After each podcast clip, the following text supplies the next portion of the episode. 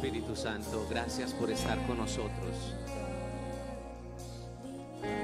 Por nunca dejarnos solos. Por siempre acompañarnos.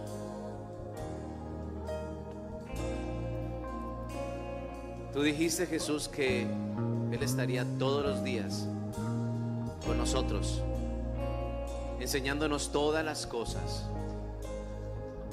Y mientras nosotros adoramos tu precioso nombre, te pedimos que el Espíritu Santo de Dios sea sobre cada uno de nosotros, trayendo libertad, como lo dice esta canción. Libertad para poder escuchar tu voz y un corazón dispuesto a obedecer esa voz. Señor, que sea tu palabra la que hable a nuestros corazones y que a la realidad individual de cada persona que está aquí en este lugar, Señor, en tu manifestación gloriosa, seas tú diciendo lo que tengas que decir, Señor, susurrando a los oídos de cada uno de los que estamos aquí, Señor, guiando, Señor. Tú sabes quién tiene que ser exhortado en esta tarde. Hazlo, Espíritu Santo. Los que tienen que ser animados porque sus brazos están caídos, Señor, anímalos, levántalos, Señor. Los que necesitan esa mirada tuya, Señor, para continuar adelante, míranos y permítenos percibir tu mirada. Los que necesitan un abrazo tuyo, Señor, abrázanos, Señor. Los que necesitan consejo y dirección para tomar decisiones, muy importantes durante este tiempo, Señor, guíales, muéstrales, que sea tu consejo claro en sus vidas, Señor. Suple todas las necesidades de los que estamos aquí. Solo tu palabra es suficiente. Solo tu palabra es suficiente. Bendito sea tu nombre, Señor. De un aplauso fuerte a nuestro Señor. Pero que sea fuerte ese aplauso a nuestro Señor. Este aplauso fuerte para ti, nuestro Señor, nuestro Salvador. Amén. Bueno, buenas tardes a todos. ¿Cómo están? ¿Bien? Qué bueno, me alegra verlos. Hace mucho tiempo no nos veíamos. Después de un periodo de vacaciones, todavía hay algunas personas que están en vacaciones que se ha visto la ciudad todavía igual de congestionada o ha bajado un poquito la congestión. ¿Ustedes qué dicen? Todavía hay gente paseando, pero eh, aún la ciudad todavía se siente un poquito congestionada. Bueno, y también algunos estuvimos congestionados por la nariz, la, ¿cierto? En diciembre estuvimos congestionados de la nariz. A mi familia nos dio COVID, a mi esposa, a mi hija, a mí nos dio COVID. Y bueno, así que pasamos el 24 y el 31 encerrados en la casa. Fue muy diferente, pero no por eso eh, no dejó de ser especial, ¿cierto? Vi la luz, vi, el túnel, estuve cerca de, ¿cierto? Bueno, pasé tres días realmente muy mal, tres días. Y en uno de esos días, en una noche sí me sentí tan mal que le, recordé una oración que le había dicho el Señor. Hace algunos años le dije, Señor, voy a hacer una oración de esas que uno hace y que seguramente uno va a recordar en algún momento de su vida. Pero yo le hice una oración a Dios donde le dije, Señor, cuando tú quieras y como tú quieras, puedes llevarme a tu presencia. Y esa oración me liberó de la ansiedad, de tanta ansiedad que uno maneja por todas las cosas que uno está manejando. Y le da a uno la oportunidad que sea Dios el que interprete los tiempos de uno, ¿cierto? porque pues hay personas que de alguna manera, pues entre comillas, dependen de, tu vida, pero realmente la realidad es que todos dependemos de Dios. Así que ese día recordé esa oración y dije, ¿será que este es el momento, Señor? Bueno, Señor, no sé, pero yo creo que tú puedes sanar. Y gracias a Dios pasamos ese tercer o cuarto día, ya el quinto día estaba mucho mejor, gracias a Dios. Y mi hija atendió el COVID en una noche, ¿cierto? Le dio tres vueltas al virus y mi esposa eh, ni siquiera tuvo tiempo de hablar con él porque no sintió absolutamente nada. Pero bueno, gracias a Dios ya estamos aquí todos eh, comenzando el año. Ya han pasado 22 días del mes de enero y ya el año comenzó y aunque algunos todavía siguen vacaciones, en la próxima semana creo que ya todo está normalizado, ya los colegios entraron esta semana, ¿cierto? La mayoría, algunos todavía entran la próxima semana, pero ya el año empezó eh, con la subida del salario mínimo, con las cosas un poco más caras, ¿verdad? Las cosas están un poco más caras. Es un año lleno de desafíos, ¿sí? Es, es un año diferente, pero la conclusión a la cual llegaba durante este tiempo es que al final, cuando tú estás con Dios, todos los años son buenos. Cuando tú estás caminando con tu Señor, todos los años son buenos. O sea, ¿qué importa? O sea, lo que digan las noticias, que, que, que subieron los impuestos, que se va a montar este presidente, este otro candidato, que esto, que... Cuando tú estás con Dios, como dice la escritura, se pueden venir las montañas y derretirse delante de nosotros. Él es nuestra roca y nuestro escudo, no hay que tener miedo. Él está con nosotros. Y Él cambia nuestras realidades internas, aunque haya un contexto oscuro, Él cambia todo, ¿sí? Él hace que todo sea posible, Él hace que haya provisión extraordinaria en medio de la pobreza. Dice que, que Él hace llenar los, los desiertos en ríos, pero que también convierte los ríos en desiertos. Él es el Dios todopoderoso. Así que ese es, va a ser un año desafiante de la mano de Dios y lo más importante es que no solamente que Él está con nosotros, sino que también tú tienes el deseo de estar con Él, ¿o no? ¿Sí o no? ¿Sí? Bien, precisamente hay una historia que creo que es pertinente para eso y está en Segunda de Crónicas capítulo 33. Segunda de Crónicas capítulo 33. Vamos a buscarlo, por favor. En Segunda de Crónicas capítulo 33 vamos a encontrar la historia de un rey de un rey de uno de los reinos de lo que fue Israel en, su, en, historia antigua. De un hombre llamado Manasés, que fue rey de, de Judá.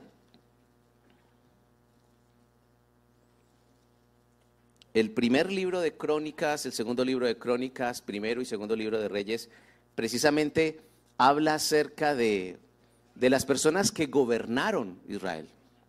Y a mí me parece muy curioso que la Biblia se haya tomado, digamos, el tiempo de hablar acerca de, quienes les gobernaba. Pero ese libro, ese libro muestra siempre una, una tendencia en su narrativa. Siempre cuando habla de un rey, generalmente la expresión más común que uno encuentra en esos libros es, dice por ejemplo cosas como, y este rey hizo lo bueno ante los ojos del Señor y, en otras partes dice, y este rey hizo lo malo ante los ojos de Jehová, ¿cierto? Ante los ojos del Señor. O sea, siempre el libro trata de hablar como de la calidad espiritual de, quienes gobernaban y lo más tremendo es que de acuerdo a esa calidad espiritual, la Biblia dice que la nación estaba bien, ¿cierto?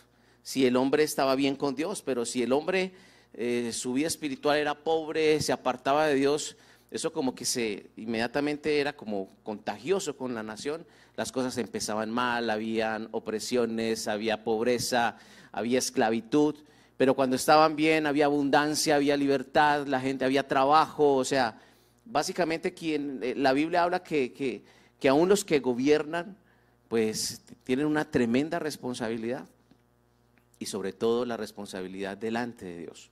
Bueno, Manasés fue uno de esos reyes, de los tantos reyes que pasaron por aquel reino. Dice la historia que Manasés fue hijo de Ezequías. ¿Recuerdan a Ezequías? ¿Sí recuerdan de quién, de quién estoy hablando? Ezequías fue, a ver si los contextualizo un poco, Ezequías fue aquel rey del cual eh, Dios le dijo que iba a morir. Tenía al parecer una dolencia que lo iba a llevar a la muerte, pero este rey, hablo de Ezequías, le pidió a Dios que, pues que, le, que le, diera otra oportunidad y, Dios le dio otra oportunidad, le dio 15 años más de vida, le dio 15 años más de vida. Y este rey, este Ezequías, le pide una señal a Dios de, de, que realmente pues, le va a dar ese tiempo, de esos años de vida.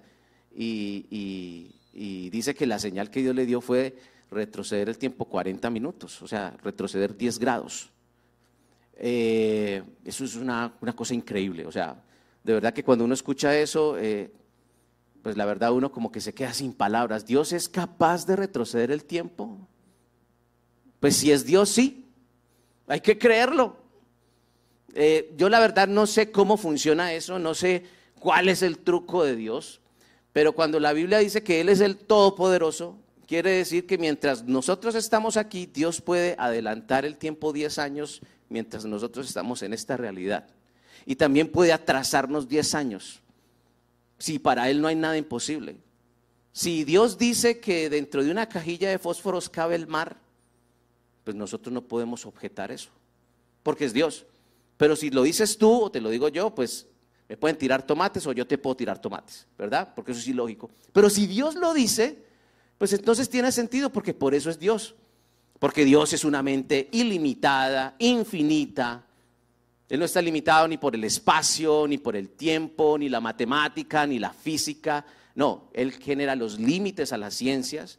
Y Él está por encima de todo. Así que todo lo que Dios diga y todo lo que Dios quiera hacer es posible porque para eso es Dios. Pues bien, este hombre Ezequías eh, tiene la oportunidad de vivir 15 años más. Eh, fue un buen rey, Ezequías fue, digamos, un buen rey.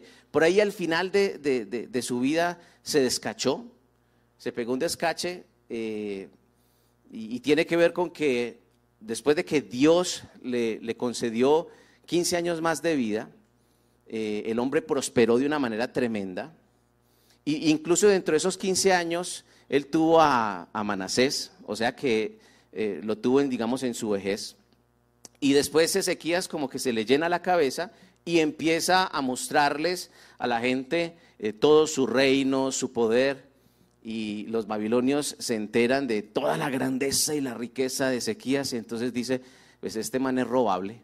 Entonces, ¿por qué no nos le metemos al chucho y le robamos? Y se genera una, una, una, se, empieza a generar una, conspiración para poder invadirlos.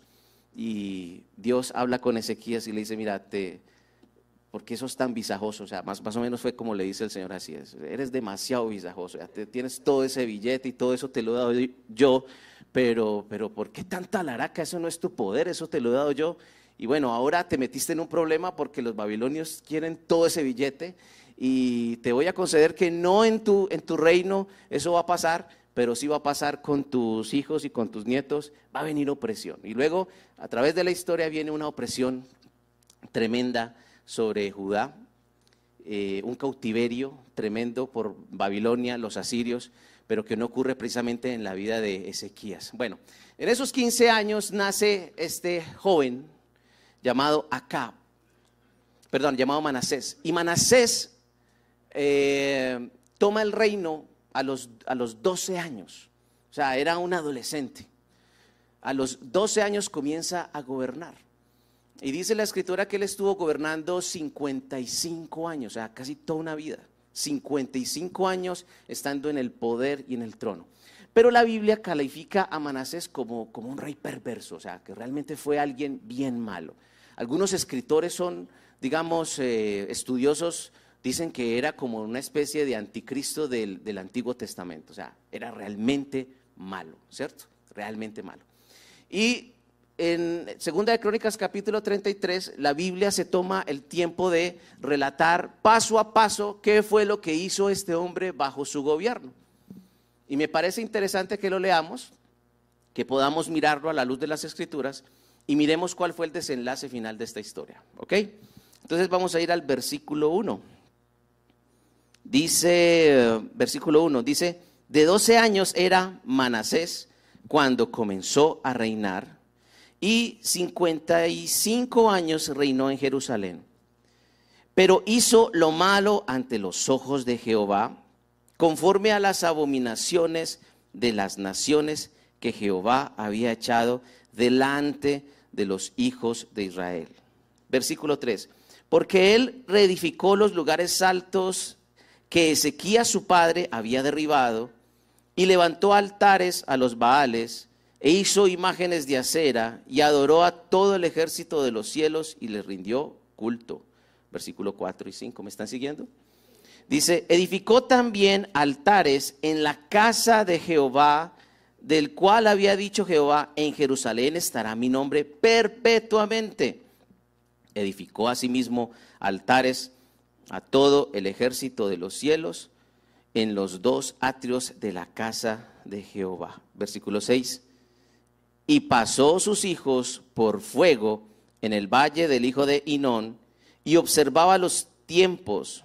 Dice, miraba en agüeros, era dado en adivinaciones y consultaba a adivinos y encantadores. ¿Y qué dice? Leámoslo. Y se excedió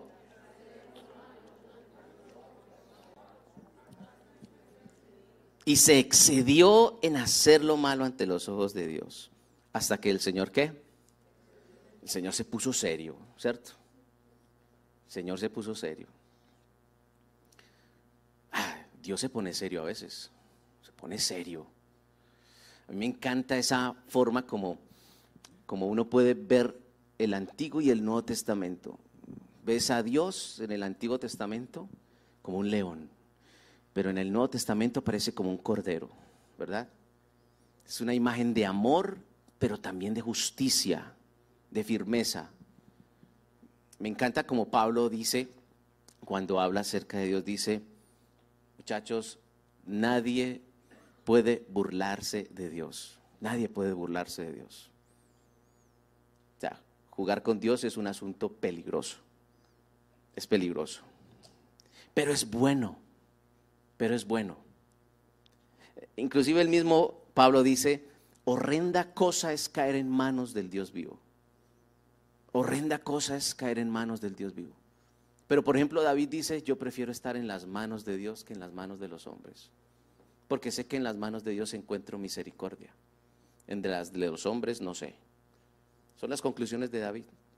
Él es un Dios de amor, es un Dios de gracia, yo diría que el Señor no es un Dios ni de segundas oportunidades, sino hasta de terceras, cuartas, quintas. Y yo creo que nuestra vida es la sumatoria de seis, siete, ocho, nueve, n oportunidades que Dios nos ha dado. No creo que, yo creo que ninguno de los que estamos aquí hemos tenido con una segunda oportunidad. Porque la embarramos y volvemos a embarrarle, nos tropezamos con la misma piedra, pero el Señor sigue ahí firme, sigue firme. A mí me encanta saber que que, Pedro le dice al Señor, que yo voy a estar contigo, yo hasta la cárcel, y si me tiene que matar, sacar los ojos, Señor, aquí están mis ojos. El Señor dice, me vas a negar. Y lo niega. Y lo niega, y no una vez, sino tres veces. Y después de que el Señor resucitó, Pedro bien llevado, vuelto nada, dice la Biblia que él lloró con amargura de corazón con un arrepentimiento tremendo. El Señor resucita y vuelve a encontrar a sus discípulos y ve por allá a Pedro. Dice que, él llega y se tira al agua para que el Señor lo vea. Imagínense. Ahí viene, pum, se tiró al agua. Se hizo el loco. Qué pena. Pero el Señor le lo saca, le hace un asado, le hace un pescado, y dice, ¿quieres comer? Y le da de comer y entonces empiezan las preguntas interesantes. Y le dice, ¿me amas? Sí, Señor, te amo. Tú sabes que te amo. Y otra vez, ¿me amas? Pero Señor, ¿cuál es la cosa? ¿Me amas o no? Y al final, Él le dice, apacienta mis ovejas, apacienta mis corderos. El versículo 21 del capítulo 18 del Evangelio de San Juan es bien bonito cuando, cuando le dice, ¿cómo es que tú vas a glorificarme? Es muriéndote a ti mismo. Pero tú vas a edificar mi casa, vas a edificar mi iglesia. Y el Señor sabía que eso iba a pasar. Sabía que iba a pasar. O sea, Dios ha decidido ser fiel, ha decidido que su fidelidad se mantenga, aún a sabiendas de que tú y yo más adelante podríamos salir con un chorro de babas. Uno quisiera saber cómo se va a comportar la gente con uno cuando le están jurando fidelidad y lealtad, sobre todo algunas parejas. Uno quisiera saber de antemano eso que va a pasar, pero la verdad es que uno no sabe. Pero el Señor sí lo sabe todo y aún sabiendo todo eso dice, voy a ser fiel contigo. Me mantengo fiel. Es la gracia de Dios, es la forma como Él nos ama. Es una, de una manera extraordinaria. Y la escritura dice que, que Manasés pudo disfrutar de esa gracia. Pues al final de la historia eso es lo que pasó. Pero luego, pero primero la Biblia se toma el tiempo de decir qué fue lo que hizo él. Desde el versículo 1 hasta el versículo 9, imagínense, desde el versículo 1 al versículo 9 aparece todo lo que hizo él. Manasés utilizó el Estado, todo el aparato del Estado, para establecer una nueva cultura, una nueva religión, para establecer el paganismo. Imagínense, lo que hizo su, su, su padre, él lo echó a la basura. La historia es muy tesa porque el abuelo de Manasés, o sea, el papá de Ezequías, Acaz, fue también un rey malo, ¿cierto? Promovió idolatría, estableció lugares altos, y luego nace Ezequías, y e, e, el papá bien malo y el hijo sale bueno, ¿cierto? Ezequías. Y Ezequías derriba todo lo que hizo el papá, y luego Ezequías deja una nación consolidada, próspera, adorando a Dios, y tiene un hijo y ese hijo es Manasés y Manasés vuelve y, quiebra la empresa que levantó el papá. Y uno dice, es como un ciclo vicioso. Pero también la pregunta es, ¿por qué de familias buenas salen hijos malos? ¿Y por qué de familias malas salen hijos buenos? la Biblia no nos habla de, no nos responde esta pregunta, pero, pero lo que sí nos da a entender con la información que nos ofrece es que cada persona toma decisiones en su vida. Y que en, muchas ocasiones los padres no son los responsables de las decisiones que toman sus hijos. Los hijos toman decisiones y los padres tenemos que aceptar las decisiones que toman nuestros hijos. Esa es, eso es lo que dice la parábola del hijo pródigo, no. Me quiero ir de casa, mi hijo, pero usted aquí está muy bien, tienes, me quiero ir de casa, deme la plata. Bueno, esa plata es suya. Se la llevó, se la gastó. Seguramente el papá quedó con el corazón destrozado, pero lo dejó ir. No fue y lo encerró en la pieza y le dijo, usted aquí no se va, usted aquí no se manda, ¿cierto? No, respetó la decisión y listo. ¿Sabía el papá que su hijo estaba cometiendo errores? Sí, claro, uh, sí sabía.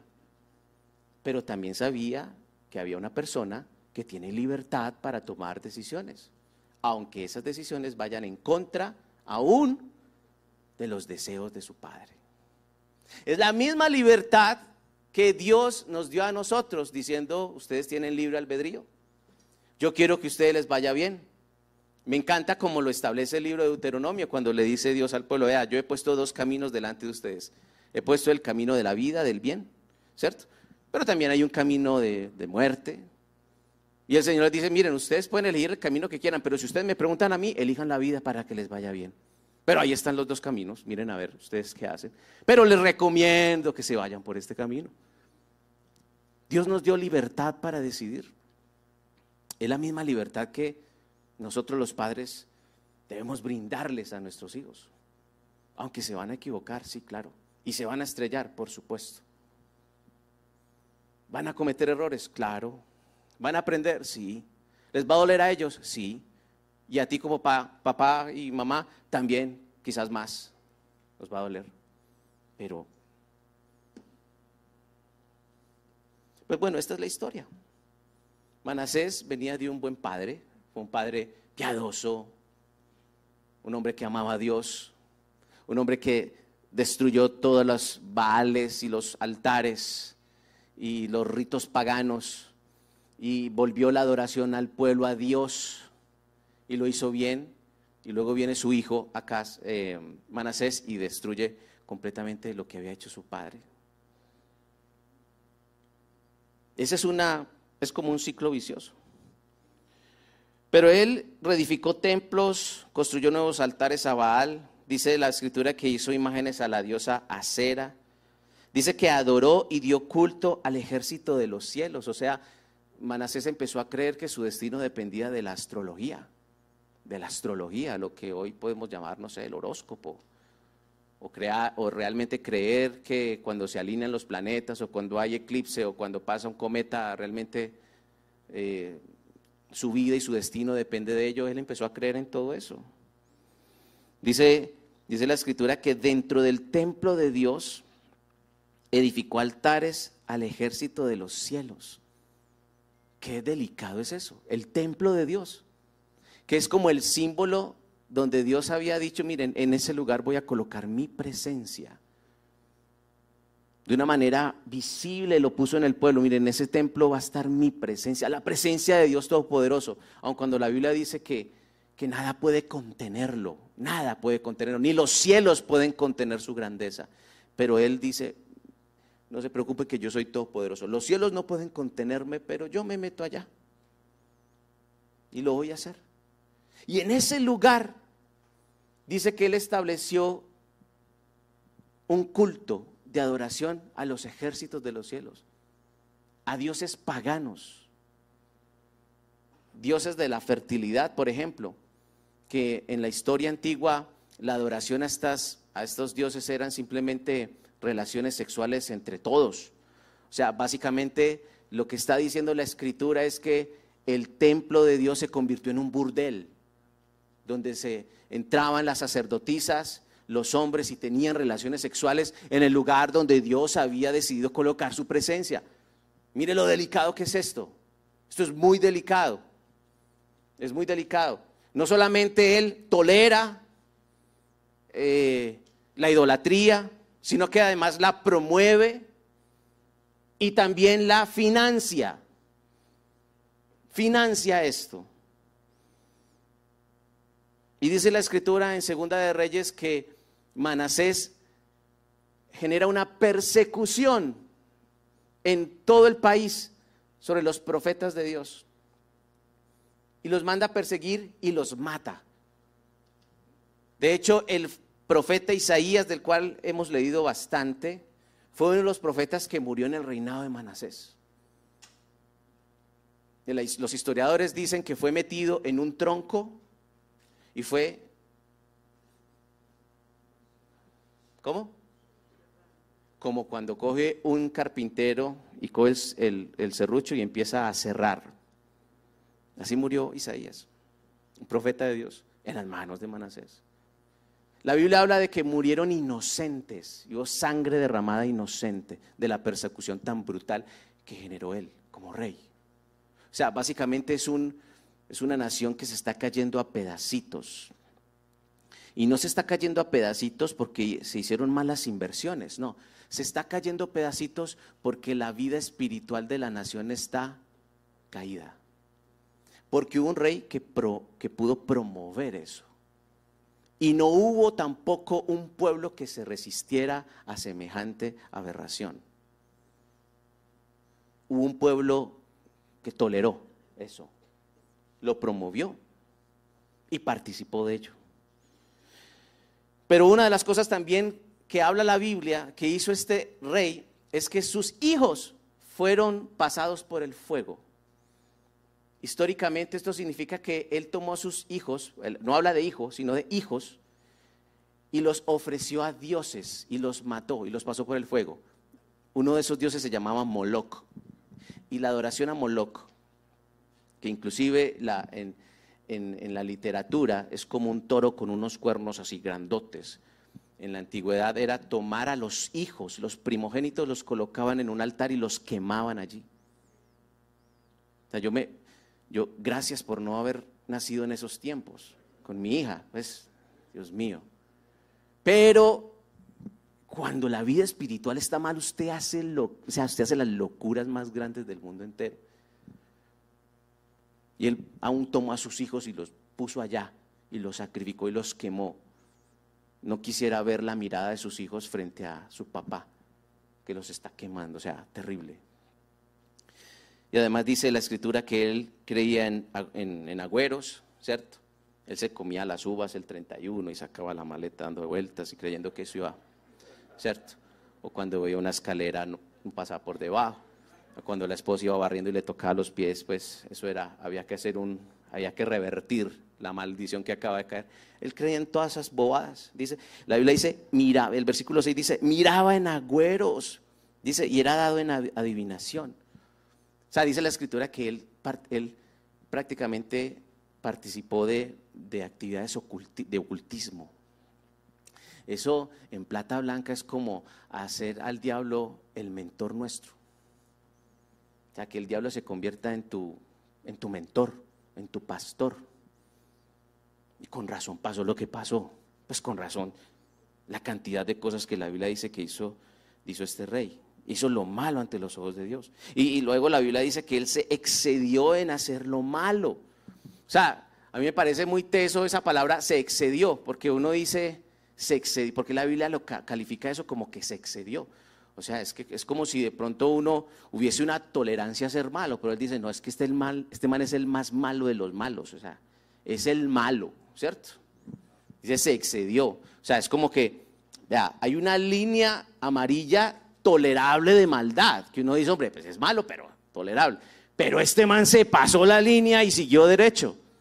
Dice, y se excedió en hacer lo malo ante los ojos de Dios. Entonces Dios se pone serio. Dice la Biblia, hasta encender la ira del Señor. Hasta encender la ira del Señor. O sea, este era el, en, el mundial de maldad, este era el campeón mundial. Porque hacía cosas realmente malas. Pero el versículo 10 Mira lo que dice el versículo 10. Dios, después de todo este contexto, ¿sí? Dice que habló el Señor a Manasés, a su pueblo, mas ellos qué? No escucharon. Dice que hablaron. Dios habló con Manasés y también habló con el pueblo. Estoy citado en el versículo en el versículo 10. Dice, y habló Jehová a Manasés y a su pueblo, mas ellos no escucharon. Así es el Señor. Cuando tú estás mal y vas por un camino equivocado, fruto de darle la espalda a Dios, el Señor siempre va a intervenir en tu vida y se anticipa con una advertencia antes de que continúes adelante. Lo hace por la pura gracia y por su amor. O sea, la Biblia dice que la ira de Dios se encendió. Pero aun cuando su ira está encendida, cuando los hechos son deplorables y el balance está en, está en rojo, Dios quiere hablar con Manasés este hombre que ha prostituido el templo, que ha asesinado a profetas, que ha, que ha destruido el legado de su padre, que ha acabado con la adoración al Dios verdadero. Dios habla con él y también habla con el pueblo y les dice, y de alguna manera como que quiere que entren en razón, no continúen así. Pero la Biblia dice que ellos no escucharon. Si en algún momento de tu vida esto te llega a pasar, que Dios te advierte de algo, porque de, manera, nosotros, digamos, de manera rebelde, seguimos ensimismados en hacer las cosas como queremos, aun cuando sabes que hay maldad y hay pecado, ya sabes el desenlace de la historia. Porque Dios está agotando hasta el último recurso para que tú y yo recapacitemos. Y lo hace por su pura gracia y por su amor. Lo hace porque sabes que vas derechito al desfiladero, que vas derechito en caída libre y que después de estar en el aire no hay nada que hacer. Pero Dios se anticipa y quiere hablarles y es su gracia. Dios agotando hasta el último recurso para que podamos recapacitar. Pero dice la escritura que ellos no, no quisieron. Mire lo que dice el versículo 11. Por lo cual Jehová trajo contra ellos los generales del ejército del rey de los asirios, los cuales aprisionaron con grillos a Manasés, atado con cadenas, lo llevaron a Babilonia. en aquel tiempo los, los grillos los colocaban en la nariz. Era, era un piercing, pues, ¿cierto? En la nariz. Precisamente porque, pues, Si usted le pone un grillete en el pie, usted puede generar resistencia, pero si lo pone en la nariz, usted va derechito. Porque no hay manera de resistirse o no. ¿Sí o no? Colocaban grillete y lo arrastraron el ejército de los asirios y los llevaron a Babilonia y lo tomaron. Miren pues, eso fue lo que pasó. Un hombre que tenía todo el poder, pero que estaba tomando malas decisiones. ¿Por qué? Porque había perdido lo más valioso. ¿Qué es lo más valioso? ¿Su qué? Su relación con quién? Con su Señor. No lo pierdas nunca. Mira, pierde plata si quieres. Pierde lo que quieras, pero no pierdas eso. No lo pierdas. No lo pierdas. No vayas a perder eso.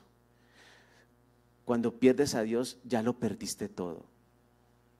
Cuando lo dejas de ver a Él, cuando no puedes percibirlo, cuando le das la espalda y de manera torpe quieres hacer las cosas a tu modo, vas mal, vas en caída. Espera la advertencia de Dios. Después de la advertencia ya conoces el desenlace final de la historia. Mira, tú y yo fuimos creados para caminar con Él hasta que nos muramos y más allá de la muerte. La Biblia dice que Él nos guiará aún más allá de la muerte, dice la Escritura. Fuimos creados para estar con Él por toda la eternidad. No nos podemos dar el lujo de perder lo más valioso que tenemos y es nuestra relación con el Señor.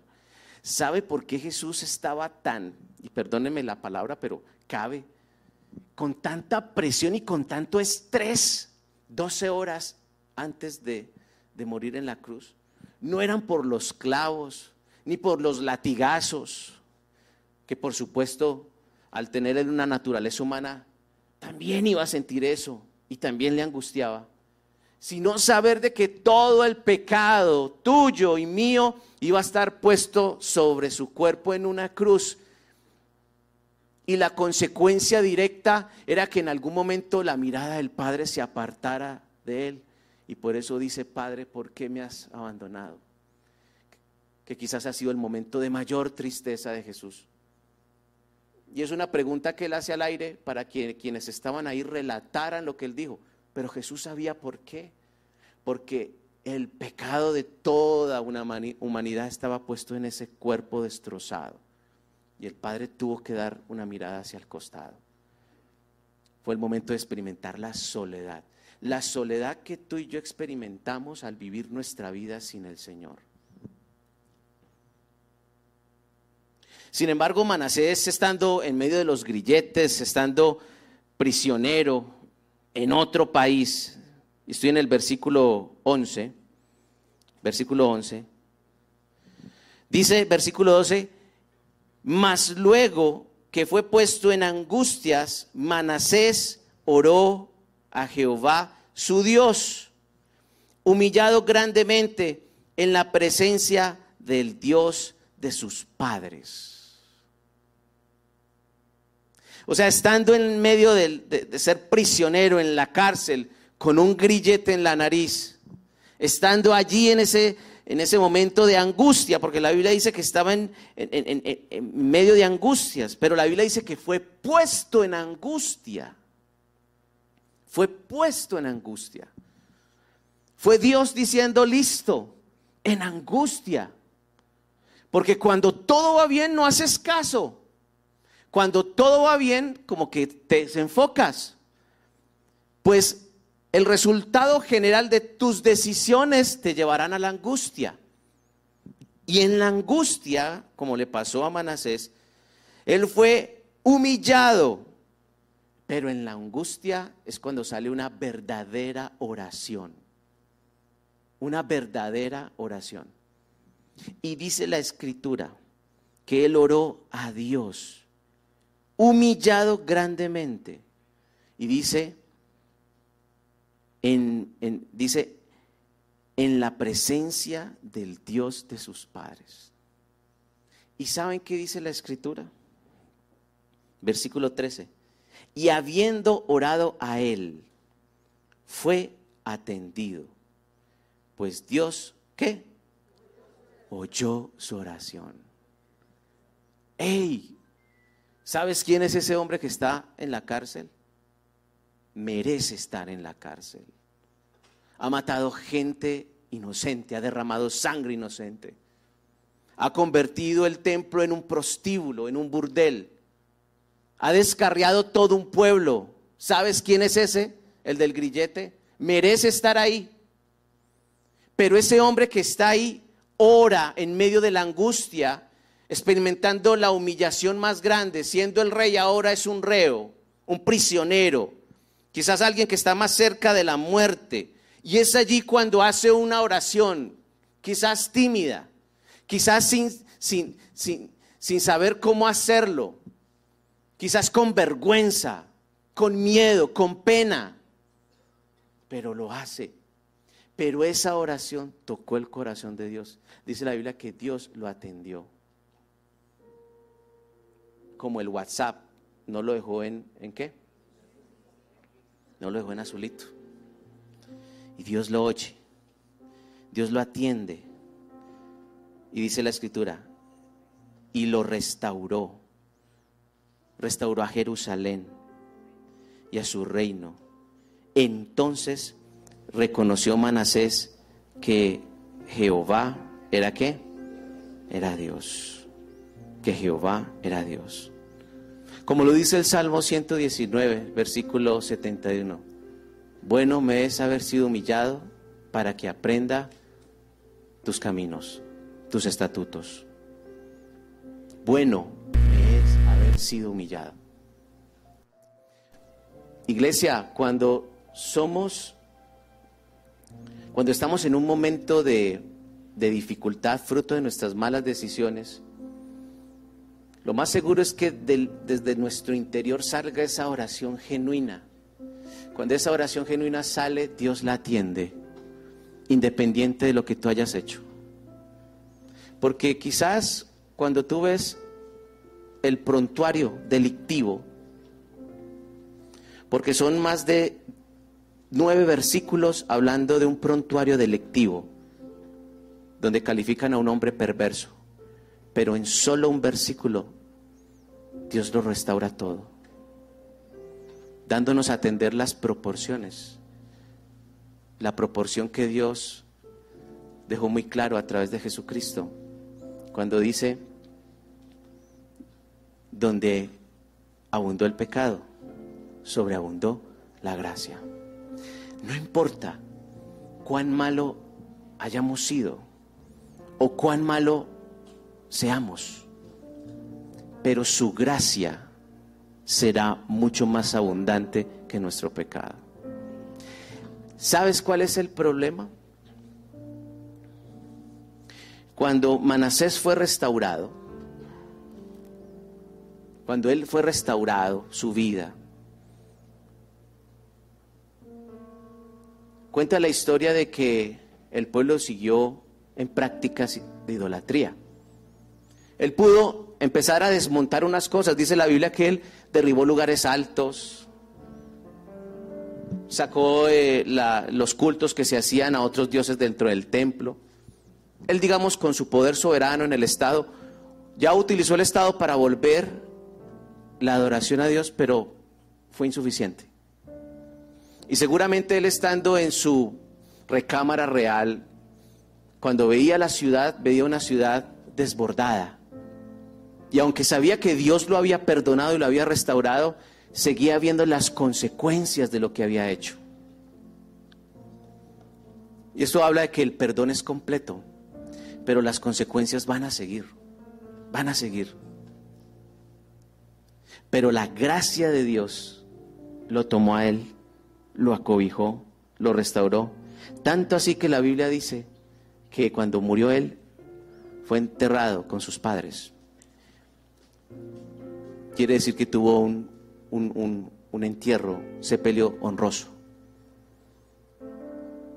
Aunque cuando calificas la vida de él, dices, fue un mal rey. Pero Dios tuvo misericordia de él como lo tuvo de aquel ladrón al cual Jesús le dijo, estarás conmigo en el paraíso. En el último momento. También, en el último momento de tu vida. Manasés, de los 12 años empezaste a hacer lo malo, 55, 77 años haciendo lo malo. Ya estás viejo, estás, has pasado mucho tiempo, ha pasado mucho tiempo haciendo lo malo. ¿Y crees que en el último minuto vas a ganar el partido? Y Dios dice sí. Jugaron muy mal los 90 minutos y en el tiempo de reposición metieron el gol y ganaron y fueron campeones. Esa es la gracia de Dios. Esa es la gracia de Dios. No importa. No tienes que jugar bien todo el partido. Pero si juegas bien todo el partido te va a ir mejor. Porque la gracia de Dios no necesita tiempos. No necesita nada de su amor desbordado. Hijo pródigo, vuelve a casa. Cuando estaba con los marranos, comiendo las algarrobas de los marranos, dije, dice, estaba mejor en la casa de mi padre. Allá comía bandeja paisa, sancocho, mondongo, costilla. ¿Qué estoy haciendo acá? Dice la Biblia y entró en razón. Iré allá y me voy a presentar como un trabajador. Va donde el padre, el padre le dice, qué trabajador, tú eres mi hijo, póngale ropa, dele un anillo, devolviéndole la autoridad, hagamos una marranada, ¿cierto? Una fiesta. Por allá está el otro hijo, el hermano allá haciendo, estirando trompa, pero bueno, esa no es la parte de la historia que nos interesa. Y dice la escritura que la relación entre este padre y este hijo siguió intacta. Pero el hijo pródigo perdió la herencia porque se la malgastó. Hay consecuencias. El perdón es completo. La gracia acobija todo. Pero las consecuencias están ahí. Esa es la razón por la cual tú y yo debemos obedecer siempre a nuestro Señor. Vamos a ponernos en pie y oremos. Y le decimos a nuestro Señor,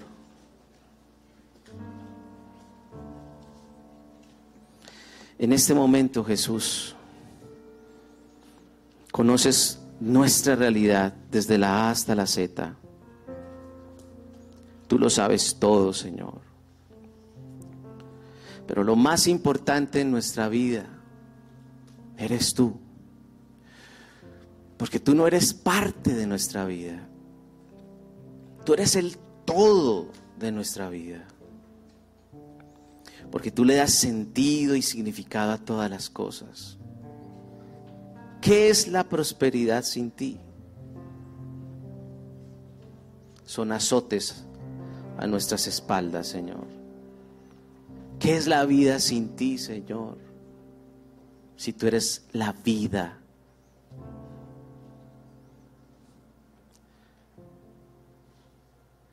Señor, quizás algunos de los que están en este lugar Estamos experimentando la angustia, estamos experimentando la humillación, porque nos hemos equivocado, Señor, pero nos demuestras a través de la escritura que contigo hay segunda, tercera, cuarta y hasta quinta oportunidad. Tu gracia no tiene límite, Señor. Es inagotable, fuente de gracia. Señor, Escucha la oración de quienes están aquí y quienes en este momento se sienten motivados para levantar una oración sincera delante de ti, Señor. Porque sienten que de alguna manera necesitan volver a tomar. Necesitan volver a tomarte de, la mano, Señor. Necesitan volver, Señor, a ver a ver tu, tu dirección maravillosa, a experimentar tu presencia, a entregarte el primer lugar de sus vidas, a decirte, aquí está tu siervo, tu sierva,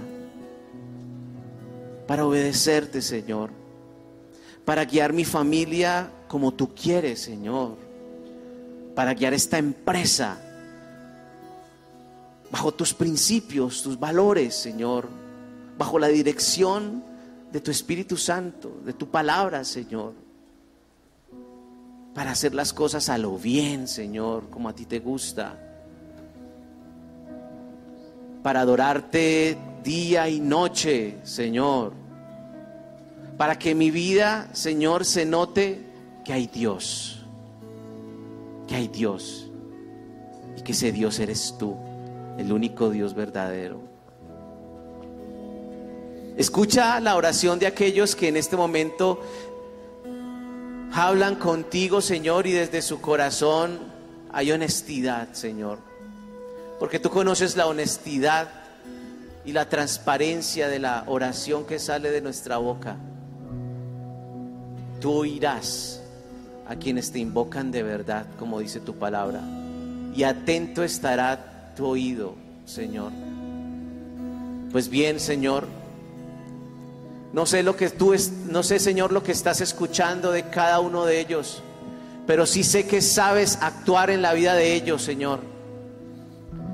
Sí sé que tu gracia está disponible para ellos, para abrazarlos, para acogerlos, Señor.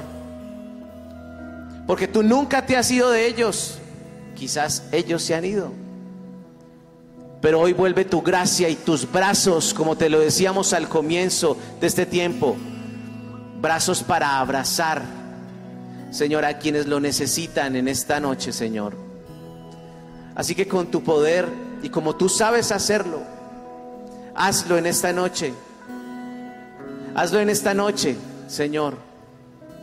Y que esa manifestación preciosa de tu Espíritu y esa certeza que produces, Señor, no sé cómo lo haces, pero lo haces, Señor, sea en cada uno de nosotros, Señor. Restaurando lo perdido, Señor. Restaurando lo perdido. Porque tú restauras lo perdido, Señor. Lo hiciste con Manasés. Con razón dice tu palabra Instruye al niño en los caminos del Señor y aun cuando fuere viejo, no se apartará del camino de verdad. Porque aunque él se apartó, volvió. Volvió a ti. Siendo viejo, sí, pero volvió. Porque nunca serán en vano las palabras de un padre sobre sus hijos. Nunca serán en vano tus palabras sobre nosotros, Señor. Gracias por lo que estás haciendo en este momento, por convencernos, Señor, por exhortarnos, por animarnos, Señor. Es tu gracia la que se derrama en este momento sobre nosotros a través de tu Espíritu Santo, Señor. Bendito seas, Jesús. Maravilloso nuestro Rey.